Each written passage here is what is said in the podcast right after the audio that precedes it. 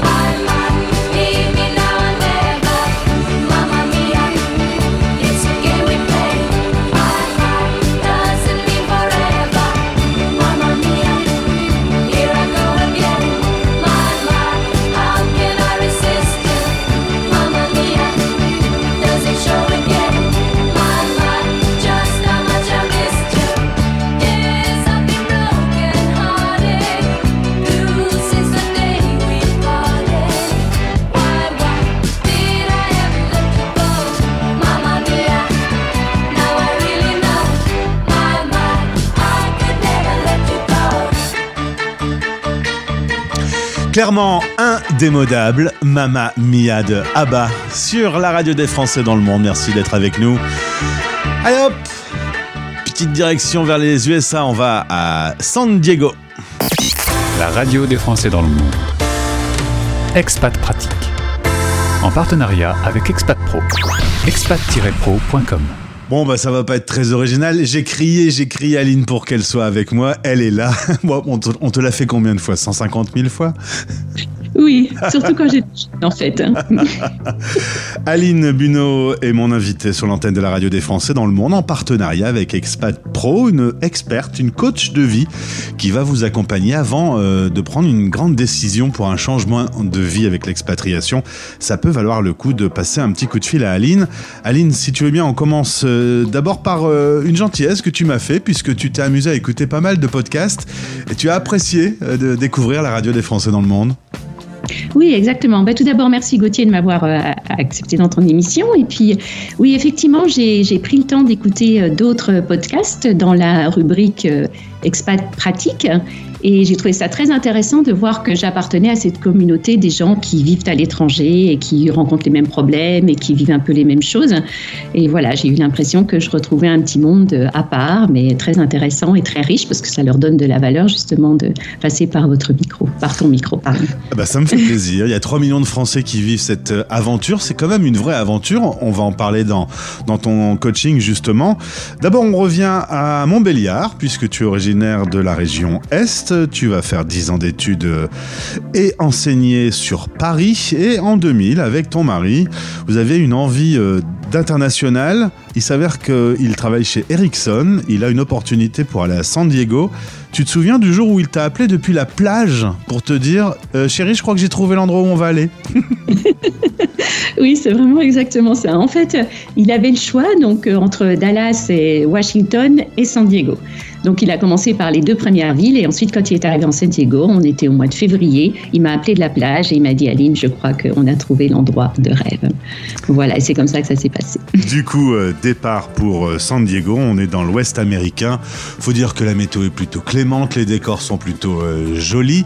L'Amérique est, assez plurielle. Euh, on est dans une partie où elle est la plus American Life. Oui, je pense, oui. Oui, c'est vraiment un endroit magique euh, bah, au niveau du, climat, au niveau des paysages. On est vraiment au bord de la mer, on est, le, désert est, tout près, la montagne n'est pas très loin. Et puis, c'est un, une région, un, état très ouvert, effectivement. Euh, très multiculturel et euh, donc c'est vraiment un lieu euh, de rêve effectivement. D'autres euh, parties des États-Unis, peut-être un peu plus conservateurs, voire un peu choquants pour nous Français aimant les droits de mm. l'homme. On est un peu surpris quand même. Toi-même, vivant aux États-Unis, parfois tu dis là, ils abusent un peu? Et oui, bien sûr, ça c'est difficile pour nous Français, mais euh, mais voilà. Après, c'est vraiment très variable en fait. Ça dépend parce qu'il y a beaucoup de choses, beaucoup de décisions qui sont prises au niveau des États, voire au niveau des villes. Donc en fait, on peut vivre aux États-Unis et, dans des endroits qui sont tellement différents les uns des autres que que voilà, on sent sans doute moins l'impression qu'ailleurs dans les États conservateurs, comme vous le disiez, euh, de, la, de la mentalité euh, américaine, on va dire. Alors Aline, tu vas exercer le métier de professeur de français à San Diego French American School. Ça, c'est un nom, ça, ça pète. Hein. École franco-américaine. Il y a beaucoup d'Américains qui apprennent le français? Oui, alors bah oui, en fait, euh, les Américains aiment beaucoup l'éducation à la française. Donc, euh, en fait, on est, l'école où je travaillais était dans la partie euh, très euh, plutôt argentée, plutôt justement ouverte à des cultures différentes de San Diego. Et, donc voilà, on apprécie, je ne sais pas, il y a tout ça se décline en plein de choses, la rigueur, l'ouverture d'esprit, le je sais pas, la langue, euh, parce que ça permet aussi ensuite d'aller en France. Enfin, il y, a plein de liens comme ça avec la France qui est réputée pour être un pays très intéressant, en tout cas en, termes de culture et d'éducation. En parlant d'éducation, deux enfants vont rentrer dans votre vie. En 2003, d'ailleurs, vous allez passer euh, un petit temps euh, à Montréal. La maison mère de Ericsson est au Canada, donc vous allez vivre un petit peu là-bas. D'ailleurs, tu vas accoucher dans un milieu plus francophone. Ça t'a un peu rassuré? Oui, exactement, oui. Oui, parce que bon, on était aux États-Unis depuis seulement deux ans et, voilà, ça m'inquiétait un petit peu de, de me retrouver euh, aux États-Unis euh, face à cet accouchement. Et donc, on a, on a eu l'occasion, parce que la maison mère d'Erickson se trouve à Montréal, de retourner là-bas. Et on a passé 18 euh, mois, alors deux hivers. Donc, quand on vient de San Diego, c'est un peu contrasté. Deux hivers et un été. Mais voilà, c'est peut-être ça qui nous a redonné envie de revenir à San Diego. Mais on a vraiment apprécié la mentalité, euh, la neige pour le coup, euh, les, les, Laurentides, les lacs, enfin les paysages fabuleux aussi du Canada, bien sûr. Et tu me disais, on retrouve euh, vraiment nos, cousins. Il y a des liaisons, des passerelles avec la France assez, assez évidentes. Ça, c'est vraiment évident, oui. oui. Et c'était. En même temps, on est arrivé dans une grande ville. Euh, Montréal, mais on a retrouvé la même manière de, gérer les relations entre les gens, de, de partir en week-end ensemble, après les festivals, les fêtes, une, ville assez ramassée où on, voilà, on peut circuler euh, pratiquement euh, à pied un peu partout, le métro. Enfin, oui, on a, on a retrouvé vraiment des, des choses qu'on connaissait en France, plus qu'à San Diego en tout cas. En 2019, tu vas créer ta propre société. Alors là, euh, changement de vie, on quitte son boulot, on arrête d'être professeur et on se lance en tant que coach en indépendant. C'est une sacrée décision, c'est un changement de vie. C'est vraiment un changement de vie. Mais auquel j'aspirais depuis longtemps, en fait, parce que j'ai toujours été attirée par la psychologie. Quand j'étais prof, vraiment, ce qui m'intéressait, c'était pas seulement l'élève et ses résultats, mais plutôt le voir dans une vision plus globale, ses relations avec ses parents, euh, lui, ses difficultés, ses obstacles, enfin ce qui. Et, finalement, voilà, c'était c'est ça qui m'a poussé, qui m'a fait me rendre compte que je, voulais autre chose. Et, il y avait aussi ce, côté où quand on est enseignant, il y a, surtout dans une école privée, il y a, toute une, une façade vraiment à montrer et, et, voilà un petit peu de, comment on dit, de clientélisme ou de choses comme ça. Alors j'adorais être avec les élèves, mais c'est partie-là administrative me, concernait moins.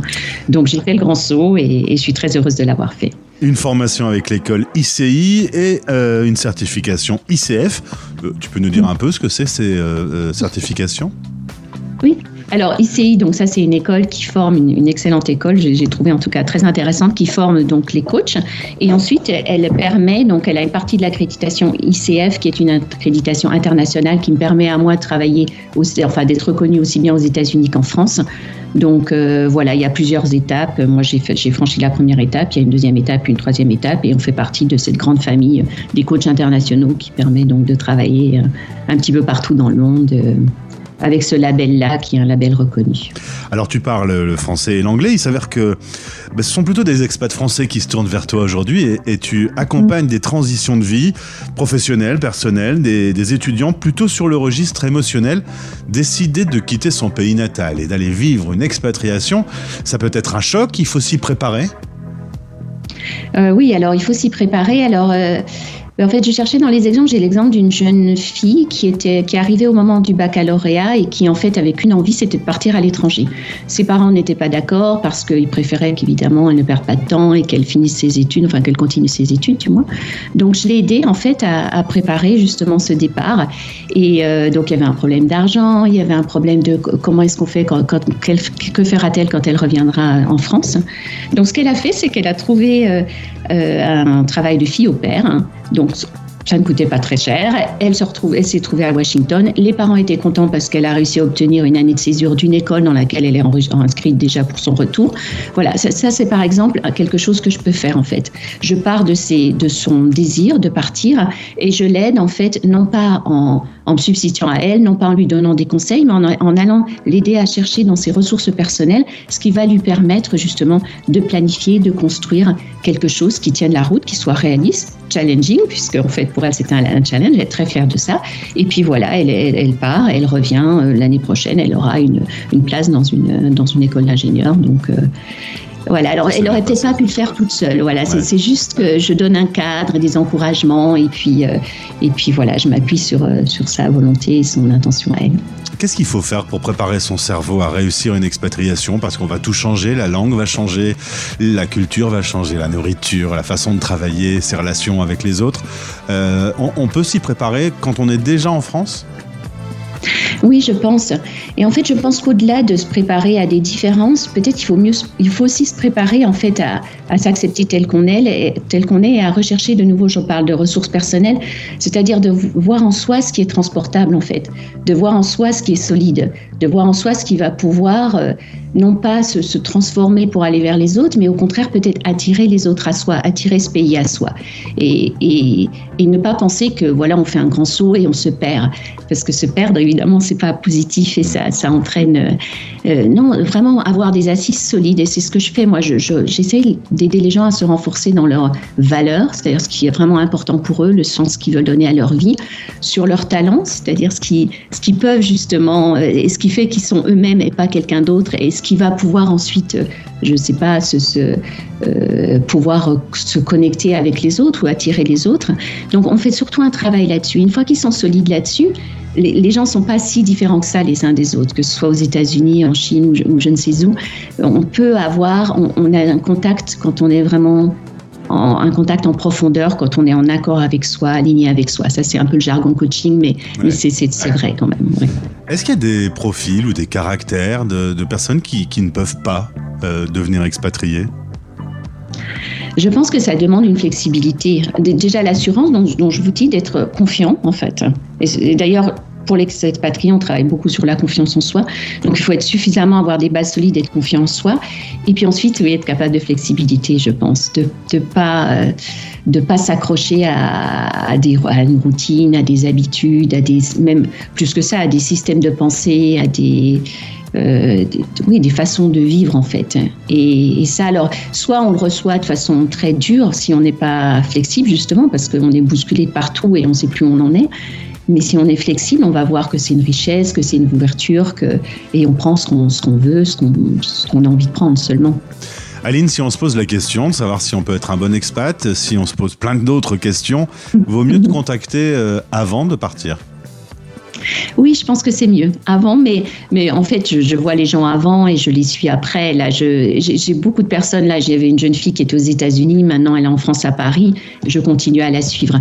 Mais c'est vrai que le fait de me voir avant, du- coup, c'est, oui, c'est se préparer en fait avant de faire le saut dans le vide. C'est un moment où on est un peu comme un oiseau sur la branche et puis généralement on se, on se cramponne, on ne sait pas trop parce que c'est un changement qui va arriver.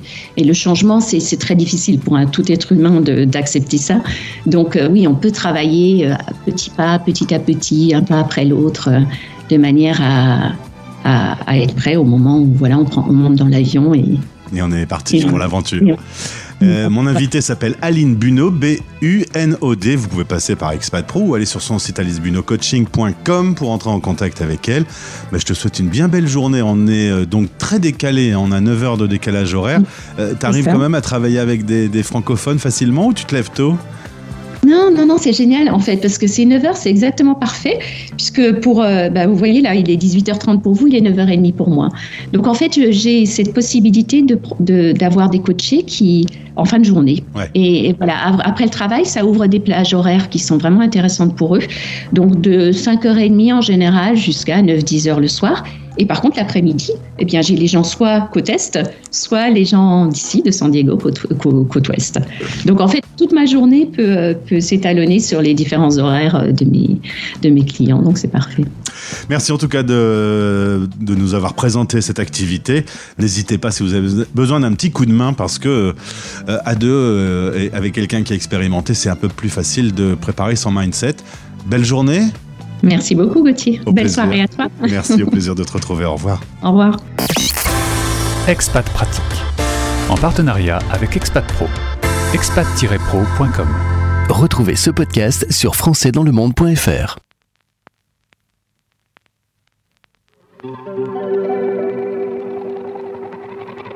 We were good, we were gold. Kind of dream that can't be sold.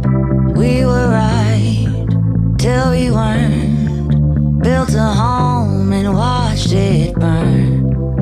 Mm, I didn't wanna leave you, I didn't wanna lie. Started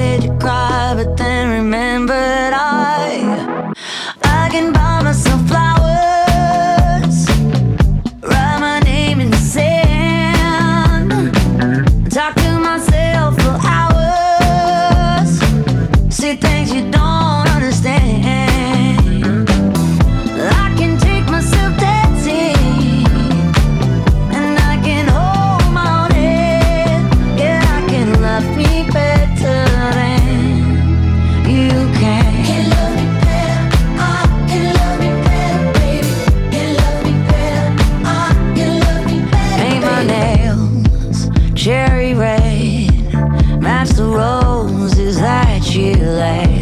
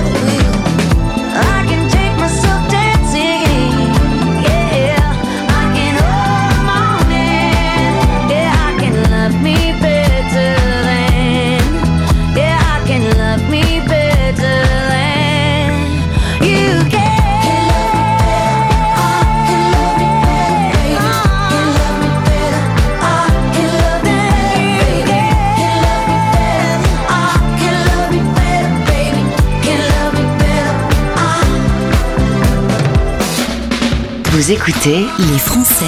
Parle au français. Parle au français. En direct à midi, en rediff à minuit.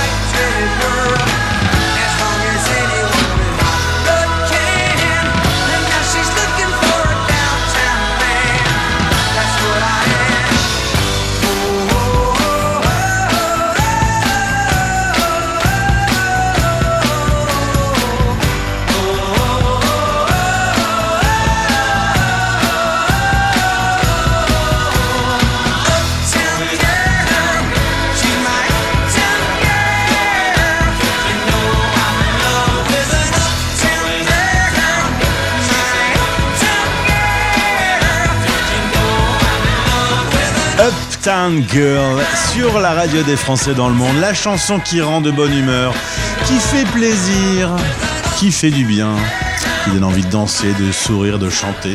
Bref, c'est une chanson élue par moi, meilleure chanson du monde. voilà, c'est tout. Rendez-vous maintenant sur françaisdanslemonde.fr. Via le site internet françaisdanslemonde.fr, via votre application mobile actuellement disponible sur Android et dans très peu de temps sur Apple, à travers euh, les euh, annuaires un peu partout qui référencent notre radio dans votre voiture avec Apple Car et Android Auto, vous pouvez nous écouter un peu de partout. C'est une radio à disposition des Français qui vivent l'aventure de l'international. Vous pouvez en parler autour de vous si vous aimez le programme et vous pouvez également nous soutenir. Nous sommes une association et on travaille dur pour vous apporter euh, chaque jour de l'info, du contenu. Il y a eu à ce jour plus de 1800 échanges avec des Français expatriés, des échanges que vous pouvez retrouver sur notre site internet. Pour aider l'association, pour 2 euros par mois, vous pouvez en être membre. Rendez-vous sur notre site françaisdanslemonde.fr. Il y a un onglet Soutenir l'association. Merci d'avance. Oula ça, ça fait sérieux. Est-ce que la France va gagner l'Eurovision cette année? La réponse dans quelques semaines. Voici la chanson retenue, c'est Lara Zara avec évidemment.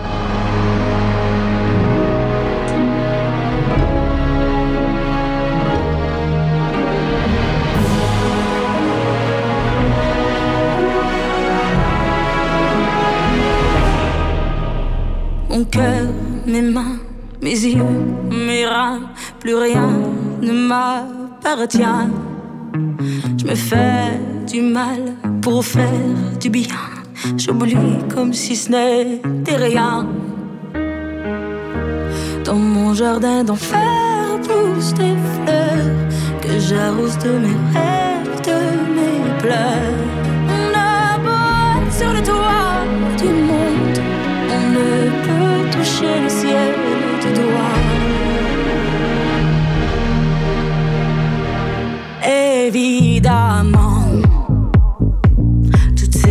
promesses que j'entends, ce n'est que du vent, évidemment. Car après le beau temps vient la pluie, c'est ce qu'on oublie. C'est toujours trop beau pour être vrai, mais ce n'est jamais trop laid pour être faux, évidemment. Elle ne sera plus jamais.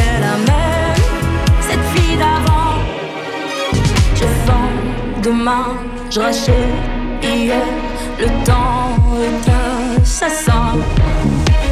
Je cherche l'amour, je ne trouve rien, comme dans mon sac à main. Dans ma tête, ce n'est pas tant évident, je cherche la vérité.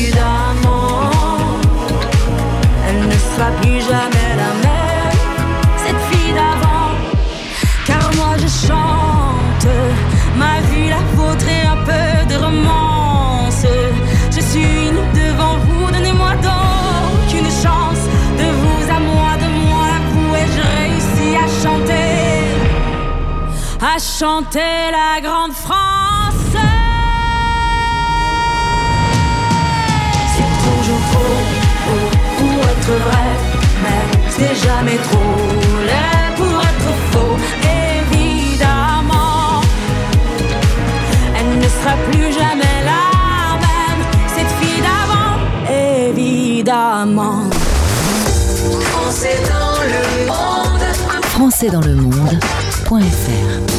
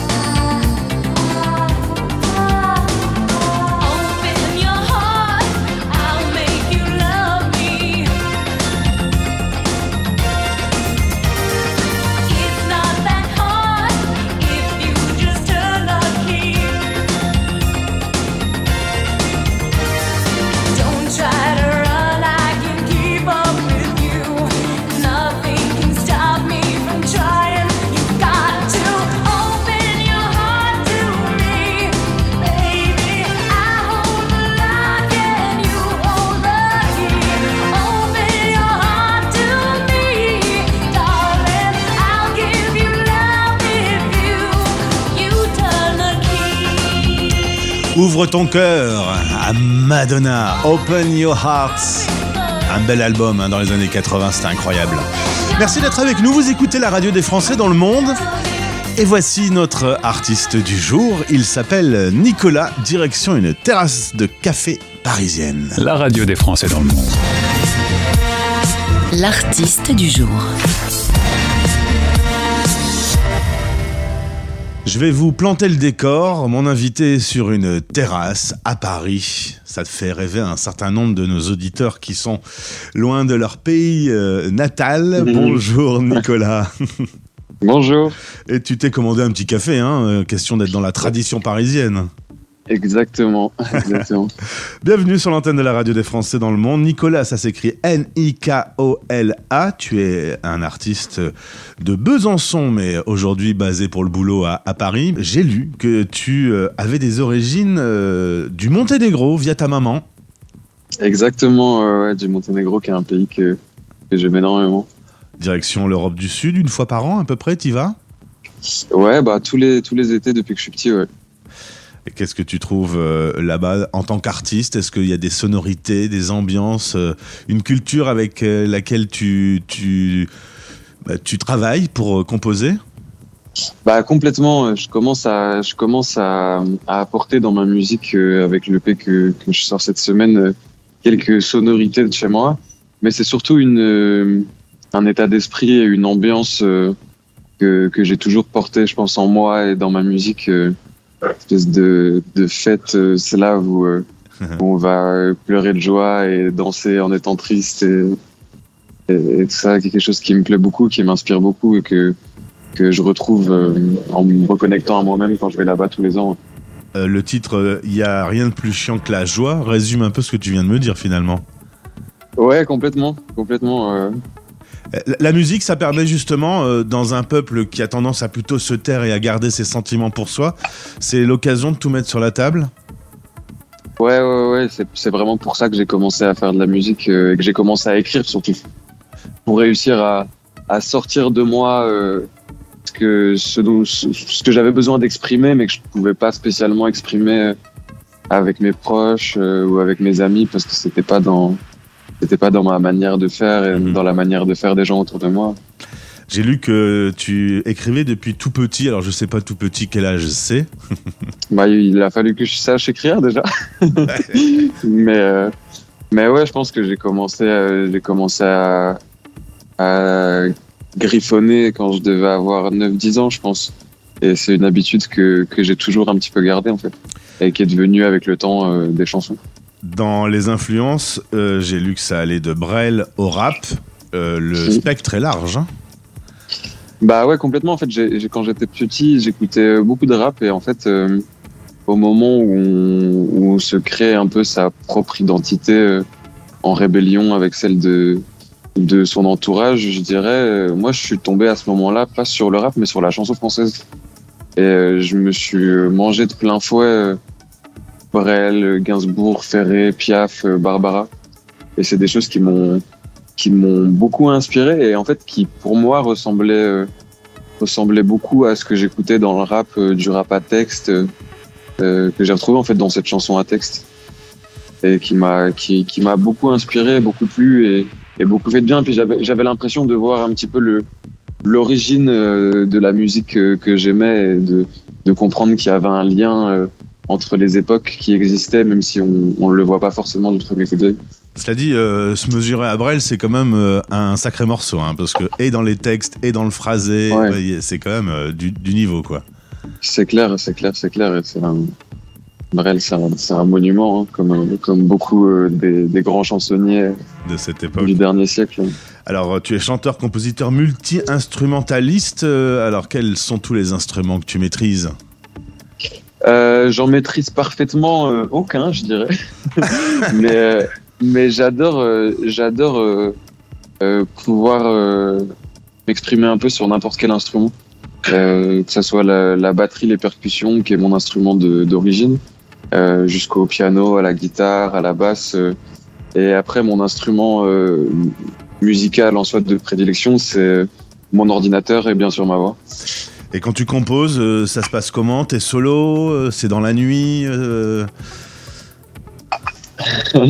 ça a été beaucoup la nuit, ouais. Ça a été beaucoup la nuit parce que c'était le moment où je pouvais, je pouvais être tranquille. Et en fait, il y a quelques conditions que j'ai besoin de réunir pour pour vraiment faire faire de la musique et surtout pour écrire. C'est de de ne de, ne pas être sous l'emprise du temps qui passe, de pas avoir un truc à faire après, euh, de pas avoir une contrainte temporelle ou une pression temporelle. Ouais, pas de pression. Euh, c'est ça. Et, et la nuit, euh, la nuit, c'est hyper bien pour ça. Euh, moi, j'aime pas me dire euh, j'ai une heure pour écrire un son. J'aime bien me dire euh, ok, là peut-être que ça va terminer dans 24 heures et c'est pas grave. Quoi. Et si en plus t'es en plein chagrin d'amour, c'est le pied. Ouais. on, on compose mieux quand on a le cœur déchiré. Quand tout va bien, c'est plus difficile d'écrire une chanson.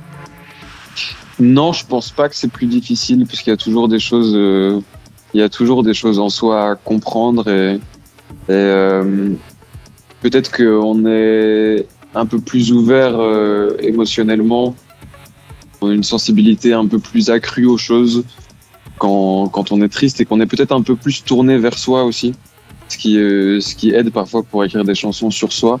Mais euh, c'est quelque chose dont j'ai essayé de, de me débarrasser un petit peu aussi avec le temps, d'essayer de trouver la poésie euh, qu'il y avait dans le monde sans avoir à- besoin euh, d'être forcément euh, à vif en fait.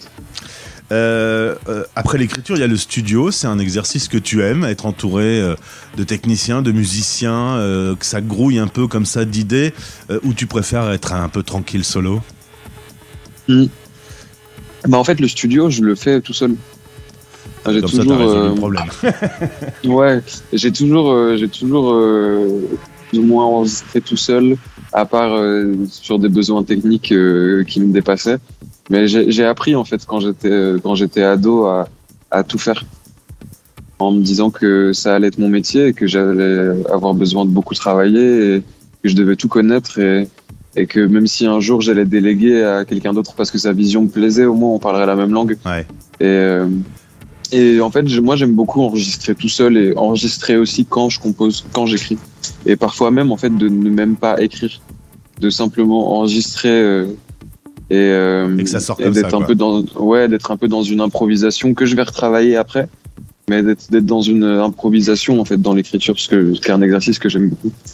Euh, Dans les exercices que tu aimes beaucoup, j'ai cru comprendre aussi que monter sur scène et être face au public, c'était le truc qui te bottait le plus de tout. Ouais, j'adore ça, j'adore, euh, j'adore être sur scène. J'adore en fait déjà deux choses, c'est que euh, j'adore euh, essayer de créer un espace quand je suis sur scène, que ça soit par terre dans, dans un endroit, un petit endroit où il y a même pas de scène, ou que ça soit sur une grosse scène. J'ai l'impression que on...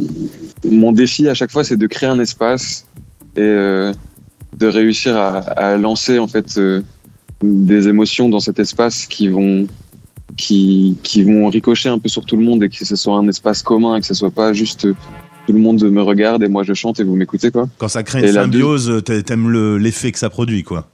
Ouais, c'est ça et même même euh, quand c'est pas forcément que des choses positives, même quand c'est des fois un peu des fois quand ça se passe pas euh, le mieux du monde ou que euh, il y a des choses qui mettent un peu mal à l'aise il se passe quand même quelque chose, on est en train de vivre un truc tous ensemble, peu importe, généralement ça se passe bien, mais, mais euh, c'est plein de, de partage et tout ça, mais euh, j'aime bien en fait l'idée de, de recréer une, une petite société dans une pièce euh, Mhm. et, et cette idée me plaît beaucoup. Et l'autre chose que j'aime beaucoup en fait avec les concerts, c'est voyager et rencontrer.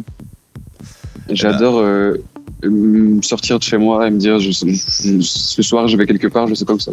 Je connais personne et je vais rencontrer des gens. En parlant de voyage, euh, grâce à la musique, euh, tu as pu déjà euh, te promener en Belgique, en Suisse, euh, un concert en Tunisie, bientôt au Canada. Tu vas aller Ouais. rencontrer euh, euh, Montréal, euh, que tu ne connais Ouais, pas ouais. encore. Ça, c'est le, fa- ça fait partie des côtés positifs de, de ce métier, c'est de pouvoir voyager avec sa musique.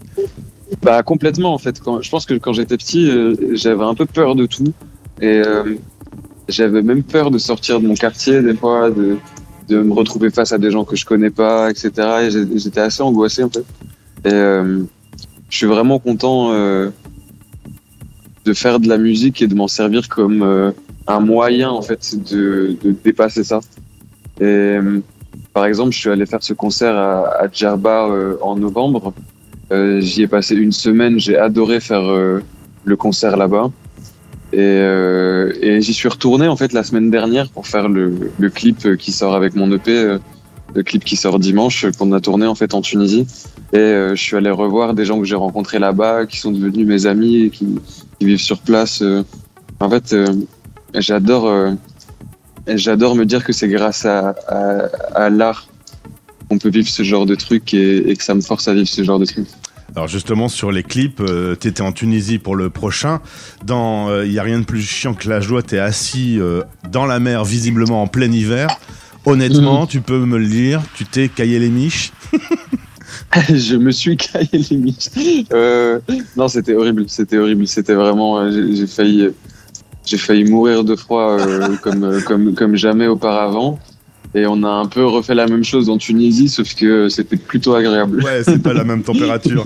Euh, Nicolas, j'ai une dernière question parce que j'ai un pouvoir magique. Sur la terrasse où tu te trouves en train de boire ton petit café euh, sur une terrasse parisienne, un artiste va venir te proposer de faire un featuring avec toi. Artiste vivant ou mort, qui aimerais-tu, euh, avec qui t'aimerais-tu t'asseoir pour travailler Ah. sur ce featuring? Ah, le, le, le côté mort m'arrange beaucoup. Vas-y, profites-en, hein, c'est pas tous les jours. Ouais. Euh, je crois que j'adorerais, euh, j'adorerais euh, faire un morceau avec euh, Léo Ferré et euh, ou Jacques Brel en fait, ouais, avec Jacques Brel, mais même pas euh, pour le morceau en tant que tel, mais pour euh, pour juste euh, faire durer le truc et, et parler et juste discuter et et en, en apprendre sur la vie. Honnêtement, t'as pas peur Autour- des challenges, hein, parce que moi, faire un duo avec Jacques Brel, je suis pas prêt. Hein. Ouais.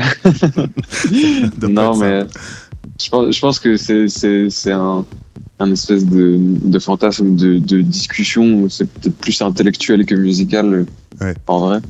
Parce que ces interviews, euh, qui sont pas hyper nombreuses en vrai, euh, m'ont tellement marqué dans la vie en fait et ont été vraiment des certaines des, des mantras pour moi que que je pense que j'enregistrerai tout et, et- et j'adorerais ça quoi. Ça fait presque l'objet d'une chanson, ça. Euh, mon café, Mhm. euh, le café que j'ai bu avec Jacques Brel euh, sur une terrasse parisienne. Nicolas, merci. On découvre Il n'y a rien plus chiant que la joie et Madame, le EP sort, une saison dans l'enfance. Merci, félicitations pour le boulot. Je te souhaite le meilleur. Qu'est-ce que tu Bah, merci beaucoup. Le, le P qui sort jeudi soir s'appelle euh, euh, 20 hivers et un printemps. Une saison d'enfance, c'était le, le premier. Mhm.